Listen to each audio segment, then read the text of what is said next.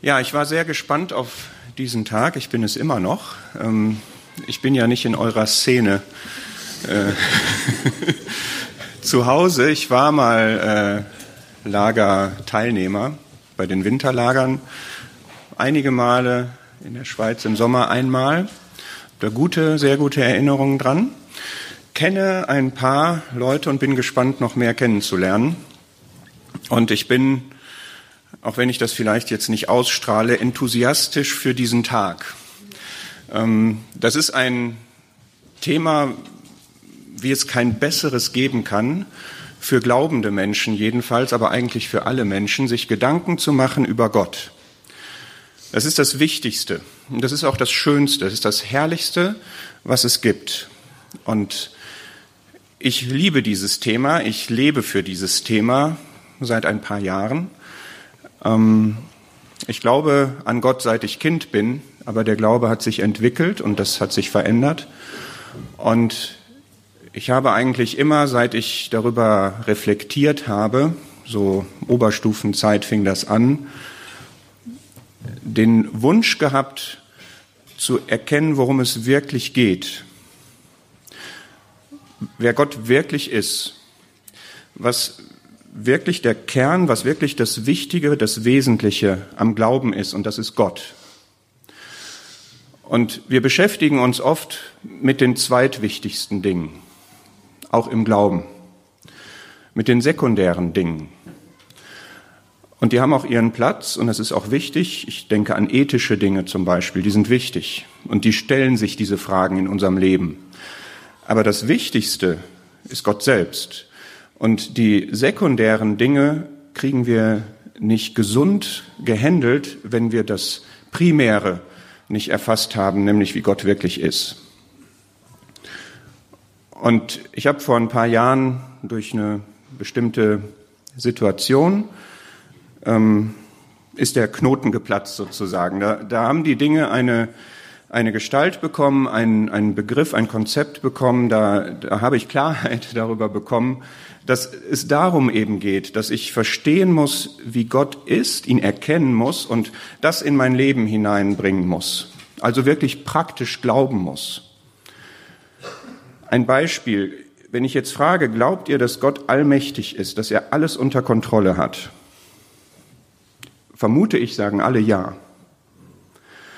Und wenn ich frage, lebst du auch so?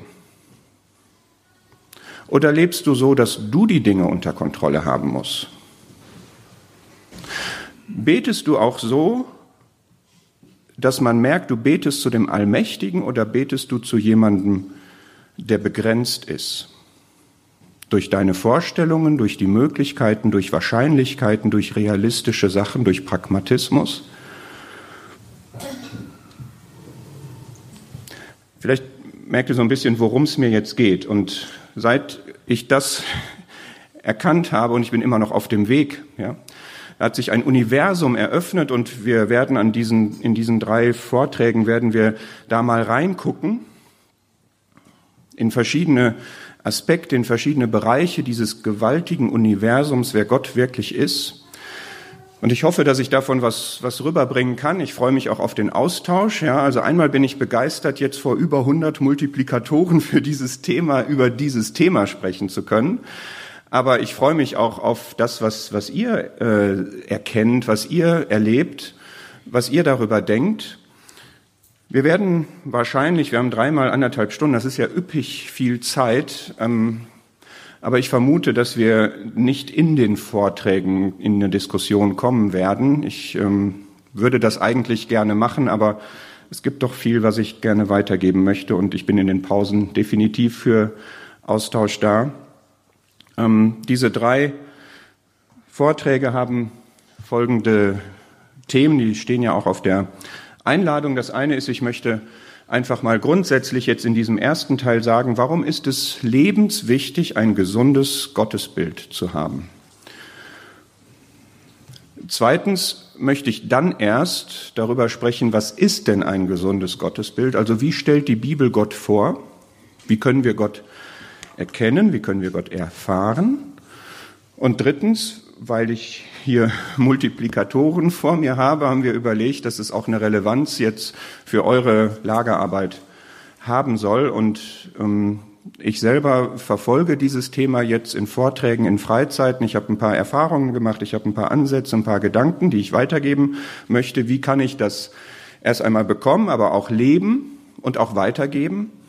Und äh, an der Stelle bin ich vom Timing her, glaube ich, äh, offen, dass wir wirklich dann auch hier uns gegenseitig noch Impulse geben können.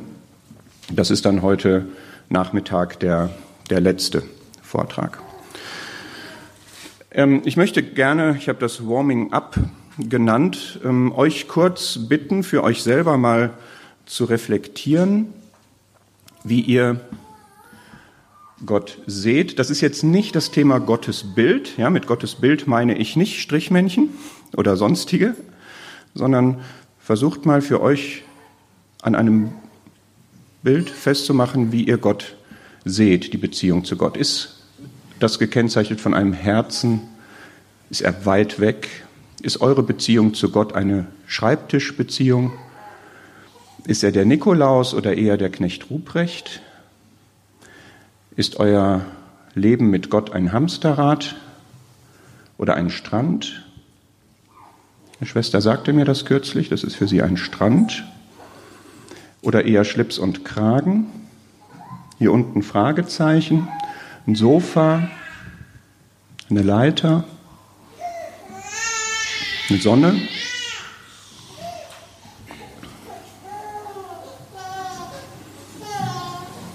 Was drückt eure persönliche Beziehung zu Gott aus?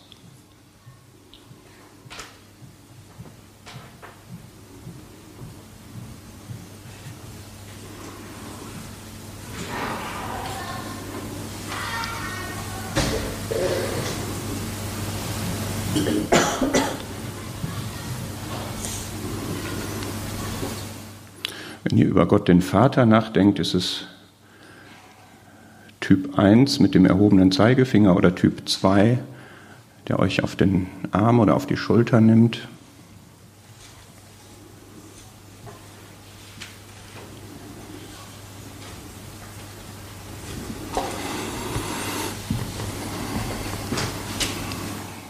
Bei mir persönlich hängt dieser Moment, den ich vorhin genannt habe, sehr stark damit zusammen, dass ich erkannt habe, wer der Vater wirklich ist. Und das war mit 30, über 30 Jahren. Sind einige jünger. Ich wünsche euch, dass ihr das früher erkennt und unter dem Vater auch das Richtige versteht. Es gibt hier jetzt natürlich kein richtig und falsch, also ein paar Sachen sind schon falsch. Aber ja, man, man kann natürlich das nicht alles, die ganzen Facetten der Vaterbeziehung, der Gottesbeziehung in ein Bild packen. Aber ich glaube, es sollte jetzt eigentlich ein bisschen rübergekommen sein, wie, wie empfindet ihr, wenn ihr an Gott denkt? Oder was ist, was spiegelt eure Beziehung wider? Ich möchte jetzt ähm, in diesem ersten Vortrag darüber mit euch nachdenken, euch einige Dinge weitergeben, wie, ähm, wie ist das mit dem Gottesbild? Warum ist das wirklich wichtig? Ich habe drei Teile vor.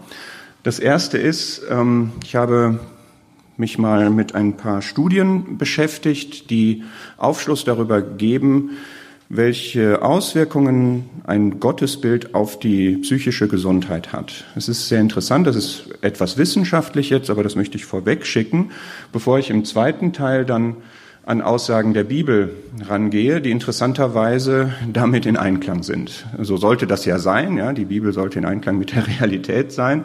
Ähm, aber wir, wir sehen wirklich, dass das, was die Bibel darüber sagt, warum es gesund ist, richtig an Gott zu glauben, das ähm, zeigt sich auch in Studien. Und drittens möchte ich, wir haben in den Gebeten auch von Motivation gesprochen, da möchte ich an Paulus mal zeigen, wie motivierend es ist, ein gesundes Bild von Christus in diesem Fall zu haben. Ähm, vorab zur Erklärung, was, wenn ich von Gottesbild spreche, den Begriff gibt es so in der Bibel nicht. Was meine ich damit? Ich meine damit das, was wir in unserem Herzen denken und empfinden, wenn wir an Gott denken. Ja? Also sozusagen das, das Bild von Gott, was ich im Herzen habe. Das ist kein gegenständliches, kein greifbares Bild, das ist auch kein Symbol oder so, sondern das ist das, was der Begriff Gott und der Gedanke an Gott, was der in mir hervorruft. Also zum Beispiel, wenn ich an Gott denke, assoziiere ich damit Vater, assoziiere ich damit Vertrauen, Nähe, Wärme, Geborgenheit, Strenge, Ungerechtigkeit, nicht gerecht werden können. Versteht ihr? Ja, das meine ich mit, mit Gottes Bild. Und das ist in der Bibel nach meinem Verständnis gemeint mit dem Begriff Erkenntnis. Wenn es darum geht, dass wir Gott erkennen, ist, meine ich, das gemeint. Deswegen werden wir, wenn wir an die Bibeltexte herangehen, auch über Erkenntnis oft sprechen. Und auch da müssen wir aber erklären, was, was wir damit meinen. Das ist jetzt ein bisschen eine komische Zeichnung da wahrscheinlich. Ja, auf Anhieb ist das nicht äh, selbsterklärend. Dieses Blatt mit der Sonne und dem Herzen, das ist für diese Präsentation heute mein Symbol für Gott, weil das die drei Wesenszüge Gottes abbilden soll. Nämlich Gott ist Licht, das ist die Sonne, Gott ist Liebe, das ist das Herz, Gott ist Leben, das ist dieses grüne Blatt. Ich will damit jetzt keine Symbolik für Gott einführen, aber irgendwie muss ich bei diesem Thema etwas Anschauliches haben und das nehme ich dafür. So, und dieser Gott mit seinem ganzen Wesen, das wird Thema des zweiten Vortrags sein, was heißt das, dass er Licht, Liebe und Leben ist? Dieser Gott, der hat sich offenbart und den können wir erkennen. Und erkennen heißt erstens, dass ich wirklich intellektuell aufnehme und verstehe, wie er ist. Das heißt aber zweitens, das ist wirklich mit diesem Begriff, ich rede jetzt über den Begriff Epignosis, das ist mit diesem Begriff gemeint, dass es eine innerliche, eine Herzenserkenntnis ist. Es gibt nicht eine gute Erkenntnis, die sich auf den Kopf beschränkt, sondern es muss eine Herzenserkenntnis, eine innerliche Erkenntnis sein. Und zwar die Erkenntnis in einer Beziehung. Gott ist ein Beziehungsgott. Und es geht nicht darum, einfach nur eine Kraft, eine Macht, eine Person oder sonst etwas zu erkennen, sondern die Beziehung, die diese Person zu mir hat, zu erkennen. Ich kann den Vater nicht erkennen, wenn ich mich nicht in einer Beziehung zu dem Vater sehe.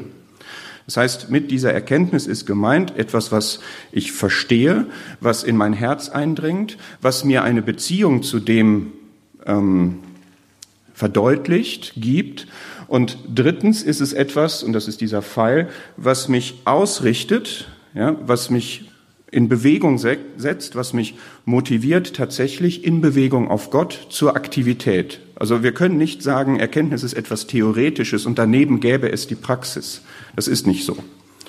Und diese Erkenntnis bekommen wir tatsächlich mit der Bekehrung, mit dem neuen Leben, aber sie wächst, wächst in der Gnade und Erkenntnis sagt 2. Petrus 3. So, das ist eine Klärung der Begriffe vorab. Und ich möchte jetzt gerne mal euch ein paar interessante Erkenntnisse vorstellen, die es ähm, in ganz, ganz vielen Studien gibt. Ich bin jetzt weder Psychologe noch Statistiker. Beides wäre nützlich an dieser Stelle jetzt, wenn ich über solche Studien spreche. Aber das ist ein, ein wirklich gut dokumentierter Befund. Wer da Quellen haben möchte, kann ich die gerne geben. Ich habe die nicht auf die Folien aufgenommen. Es sind ganz, ganz viele ähm, Quellen, die ich da herangezogen habe. Ähm, die erste Erkenntnis ist, Religiosität ist ambivalent. Das heißt, wenn jemand religiös ist, und da geht es nicht nur um den christlichen Glauben, obwohl die allermeisten Studien sich auf Christen beziehen, sie ist ambivalent. Man kann nicht sagen, Religiosität ist gut oder schlecht in Bezug auf, wie es mir dann geht sondern man hat die Erkenntnis, positiv für das seelische Wohlbefinden ist eine überzeugungsgeleitete, verinnerlichte Religiosität in einer vertrauensvollen Gottesbeziehung. Dann, wenn das so ist, wenn das meine Art von Glaube, meine Art von Religiosität ist, dann wirkt sich das positiv auf das seelische Wohlbefinden aus. Wenn ich aber eine rein anerzogene und nicht reflektierte Religion habe mit einer schwach ausgeprägten Gottesbeziehung, dann ist das nicht positiv, dann ist es sogar negativ. Jetzt könnte man an der Stelle schon einen Cut machen und jeder geht in sich, wo gehöre ich dahin. Ja. Ähm, das ist jetzt eine, die, die Quintessenz des Hauptpsychologen, der in diesem Bereich forscht und der da so eine Quintessenz seiner Forschungen über Jahre niedergelegt hat. Das sind diese Erkenntnisse, die er gewonnen hat.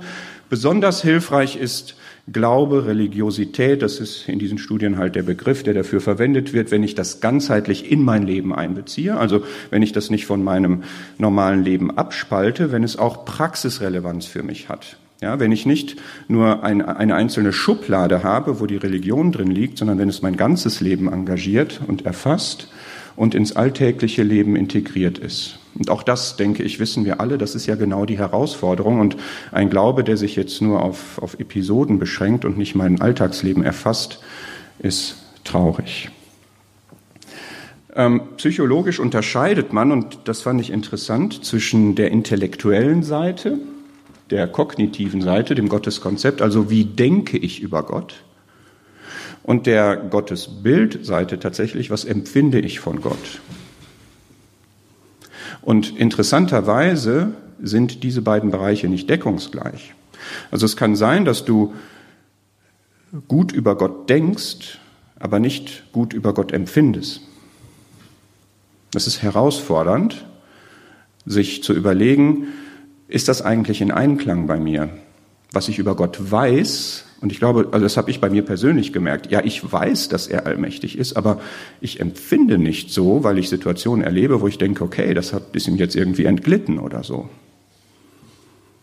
So dass ich dann doch dieses Vertrauen, was es bewirkt, wenn ich an den allmächtigen Gott glaube, dass ich dieses Vertrauen tatsächlich nicht habe. Krass ist, dass die Entstehung des Gottesbildes in der Kindheit oft geschieht und dort sich aus Situationen und aus Begegnungen und aus Beziehungen ergibt, die man in der menschlichen Ebene hat, und zwar natürlich in der Familie in erster Linie, aber nicht nur, auch in der Gesellschaft, auch in der Kirche. Das ist wichtig für unsere Vaterbeziehung. Ja, wenn mir Gott als Vater vorgestellt hat, ich kenne einen Vater, ich habe einen Vater, wie ist der denn? Passt das eigentlich zusammen? Schön ist, dass die Erkenntnisse sagen, negative Gottesbilder lassen sich transformieren in positive. Das hat man vielleicht mal nötig. Was in diesen Studien herauskommt, ist, dass das Schlimmste, was einem passieren kann, eigentlich in psychologischer Hinsicht, dass man das Bild eines strafenden Gottes hat. Also nicht ein Gott, der auch ähm, die Bösen bestraft oder so etwas, das ist nicht der Punkt, sondern der den Wesenszug hat, zu strafen. Oft verbunden mit einem kontrollierenden Gott. Und es hat mich schon getroffen, dass die Erkenntnisse dahin gehen, dass viel mehr Männer, religiöse, glaubende Männer, Gott so sehen. Und wenn man das damit verbindet, dass sich unser Gottesbild in der Kindheit entwickelt, und dass wir vielleicht einen Vater haben, der so ist, also strafend, ungerecht, willkürlich vielleicht sogar, dass das auf mich dann abfärbt. Als ich das gelesen habe, habe ich gedacht, wie gut, dass Timotheus eine Mutter und eine Großmutter hatte, die prägende Spuren in seinem Leben hinterlassen haben. Warum ist ein negatives Gottesbild schädlich. Das sind jetzt auch Erkenntnisse. Sie sind schädlich für mich und für mein Umfeld. Wer Gott so sieht, dass er es ihm nicht gerecht machen kann, dass der immer auf der Suche nach Fehlern ist, dass er Fehler bestraft, dass man da auch auf keinen grünen Zweig kommt, dass man immer Angst haben muss, was falsch zu machen oder so. Wer, wer dieses Bild von Gott hat, für den wirkt sich das deutlich nachteilig aus auf sein Selbstwertgefühl. Und das zeigen diese Studien, dass es hochsignifikant gut ist, wenn man ein liebevolles Gottesbild hat für das Selbstwertgefühl. Zweitens, und das ist, glaube ich, unmittelbar einleuchtend, führt das zu Schuldgefühlen. Da gibt es diesen Begriff der Skrupulosität, also dass man zu sensibel ist, ein zu zartes Gewissen hat, immer sich fragt, habe ich da was falsch gemacht? Und wenn ja, kommt etwas Negatives, was ich erlebt habe, daher? Interessant, dass ein solches Gottesbild auch das Aggressionspotenzial erhöht, was ich habe, aber auch die Sicht auf andere, dass ich mich von denen verfolgt oder angegriffen fühle, also gerade von Andersdenkenden, Andersglaubenden. Und es führt auch dazu, dieser Begriff negatives religiöses Coping heißt, dass ich, wenn ich in Problemen bin, dass ich falsche Problembewältigungsstrategien wähle. Also zum Beispiel mich, wenn ich ein Problem habe, mich hineinsteigere, jetzt Gott gefallen zu wollen, damit er dieses Problem löst oder so etwas. Und schon heftig ist, dass, das war jetzt der Blick auf mich, wenn ich, wenn ich ein solches Bild von Gott habe, in meinem Umfeld hat das verheerende Wirkungen. Es ist statistisch so, dass die Angehörigen von solchen, die so ein gesetzlich strenges, strafendes Gottesbild haben, dass die früher an schweren chronischen Krankheiten erkranken und dass die auch früher sterben. Das ist jetzt sozusagen die dunkle Seite. Ähm, was fast noch äh, krasser ist, ist, dass der gesunde Glaube eben wirklich ähm, nachweisbar gesunde, heilsame, ähm, schöne Folgen hat. Es gibt eine große Studie, eine Langzeitstudie mit über 35.000 Personen, die daran teilgenommen haben, ähm, wo Gesundheitsfaktoren von Menschen erhoben wurden. Und unter diesen, also man hat geschaut, langfristig, ähm, wie lang leben die Leute, wann erkranken sie schwer, wann sterben sie? Und was kann man in ihrer Biografie an Faktoren finden dafür, wenn sie lange leben, wenn sie lange gesund sind, im hohen Alter gesund sind. Da gibt es 15 Faktoren und unter denen ist der gesunde Glaube der wichtigste. Gesunder Glaube ist hier definiert ein Glaube, der nicht anerzogen ist, sondern in dem Sinne spontan, dass er von einem selber so gewollt ist und ähm, man darin überzeugt ist, der gefühlsmäßig ist, was nicht meint rein emotional, sondern einer, der sich mit dem Empfindung, mit der Empfindungswelt verbindet, also keine reine Kopfsache ist, der sich auf Gott bezieht. Es gibt unterschiedliche Studien mit unterschiedlichen Beschreibungen. Ich habe das ein bisschen zusammengefasst und der Gott als liebevoll und vergebungsbereit betrachtet. Und ich möchte an der Stelle klarstellen, wenn man Gott als vergebungsbereit sieht, heißt es ja nicht, dass das so ein Larifari laissez-faire Gott ist, sondern dass es ein Gott ist, der, wenn es Schuld gibt, vergibt und nicht bestraft. Ja? Und das ist schon krass, was hier die Erkenntnisse dieser Studie sind, dass die Leute mit gesundem Glauben zehn Jahre länger leben, also statistisch betrachtet, als die, die einen traditionellen Glauben haben, das heißt eine formale Religiosität haben und auch interessanterweise als Atheisten, also normale Atheisten, also die nicht an Gott glauben. Und dass sie auch erheblich später an schweren Krankheiten erkranken. Das ist der gesunde Glaube. Der neurotische Glaube, so wird er in der Studie bezeichnet, also die benutzen auch den Begriff einer verstrickten Gottesbeziehung, heißt also jemand, der Gott ausgeliefert ist, der da nicht rauskommt, der von ihm verfolgt wird sozusagen. Also eine solch, ein solcher Glaube verkürzt dem gegenüber das Leben, wenn man das mal so sagen darf. Also es ist schlimmer, falsch zu glauben, als gar nicht zu glauben um das mal so auf den Punkt zu bringen. Und genauso schlimm wie falsch zu glauben, ist ein neurotischer, ein aggressiver Atheist zu sein, weil der sich auch irgendwie mit diesem Gott abkämpft. Ja. Aber wir können hier jetzt mal mitnehmen, wow, wunderbar, ja, wir, wir leben gesund. Ja, wenn wir gesund glauben, leben wir gesund. Und da kriegen diese Verheißungen aus dem Alten Testament, dass du lange lebst und es dir wohl ergeht, die kriegen da irgendwie schon eine, ja, ich, ich meine das jetzt so nicht. Ne? Wir können auch als, als Gläubige früh sterben, darum geht es jetzt nicht. Ja? Aber wir haben, wenn wir, wenn wir Gott erkennen und danach auch leben, ja, dann leben wir in, in jeder Hinsicht gesund. Das wird sich ja auf unser Leben auch auswirken. Wir werden bestimmte Dinge, die uns schaden, nicht tun. Gott ist ein guter Gott, er hat für uns die guten Dinge im Sinn. Ich habe hier noch ein paar Zitate ähm, aus diesen Erkenntnissen.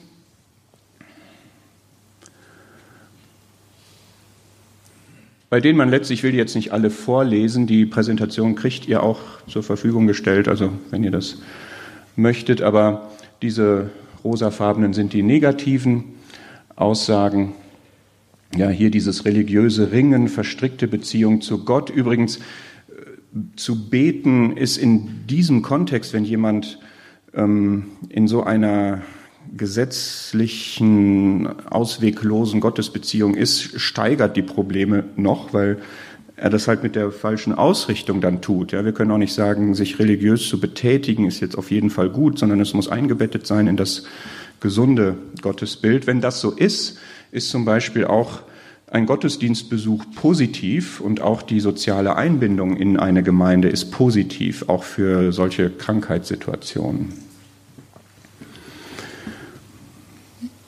Das wäre jetzt mein, mein erster Teil und ich würde mal als Zwischenfazit festhalten und jetzt vielleicht auch mal so zwei, drei Minuten Pause machen, dass man das mal so ein bisschen sacken lassen kann. Ähm, mein Fazit wäre, Glaube ist gesund, aber gesunder Glaube ist gesund. Ähm, gesunder Glaube heißt, ich darf nicht nur etwas wissen über Gott, sondern ich muss es auch verinnerlichen, ich muss es auch in meine Empfindungen aufnehmen. Wichtig ist nicht, dass ich glaube, sondern was ich glaube und vor allem an wen ich glaube. Also, dass ich wirklich das richtige Bild von Gott habe, dass ich an den Gott glaube, wie er tatsächlich ist, wie die Bibel ihn also zeigt. Glaube ist nicht ein Ja sagen zu einem Glaubensbekenntnis, sondern Glaube ist eine Beziehung und diese Beziehung muss ich leben. Also wenn ich muss sage, meine ich das nicht als Zwang, sondern als eine Aussage über die Sinnhaftigkeit. ähm, es ist gesund, wenn. Ja, so meine ich dieses Muss. Ja, und ich habe eine Botschaft für uns Männer. Ja, wir sind offensichtlich aufgefordert, in erster Linie mal unser Gottesbild zu überprüfen, was insbesondere für Väter gilt und wie wir ich bin, empfinde das, wir haben fünf Kinder, die sind aber alle auch schon älter, also der Zug in Sachen Gottesbild ist wahrscheinlich abgefahren bei denen. Ähm, aber ich empfinde das als eine Herausforderung in der Erziehung, ein Vater zu sein, wie Gott Vater ist. Ja. So, das wäre mein Zwischenfazit jetzt von dieser Passage. Ja, ich mache mal jetzt eine, einen kleinen Cut, so ein paar Minuten, kann man Murmelrunde oder wie auch immer. Ja, ihr könnt mal so ein bisschen drüber nachdenken, sacken lassen, euch darüber austauschen. Ich würde jetzt nicht so eine äh, Diskussion aufmachen wollen. Ich stehe dafür zur Verfügung, aber vielleicht kriegen wir die anderthalb Stunden gut hin, wenn wir so, so ein bisschen portionieren.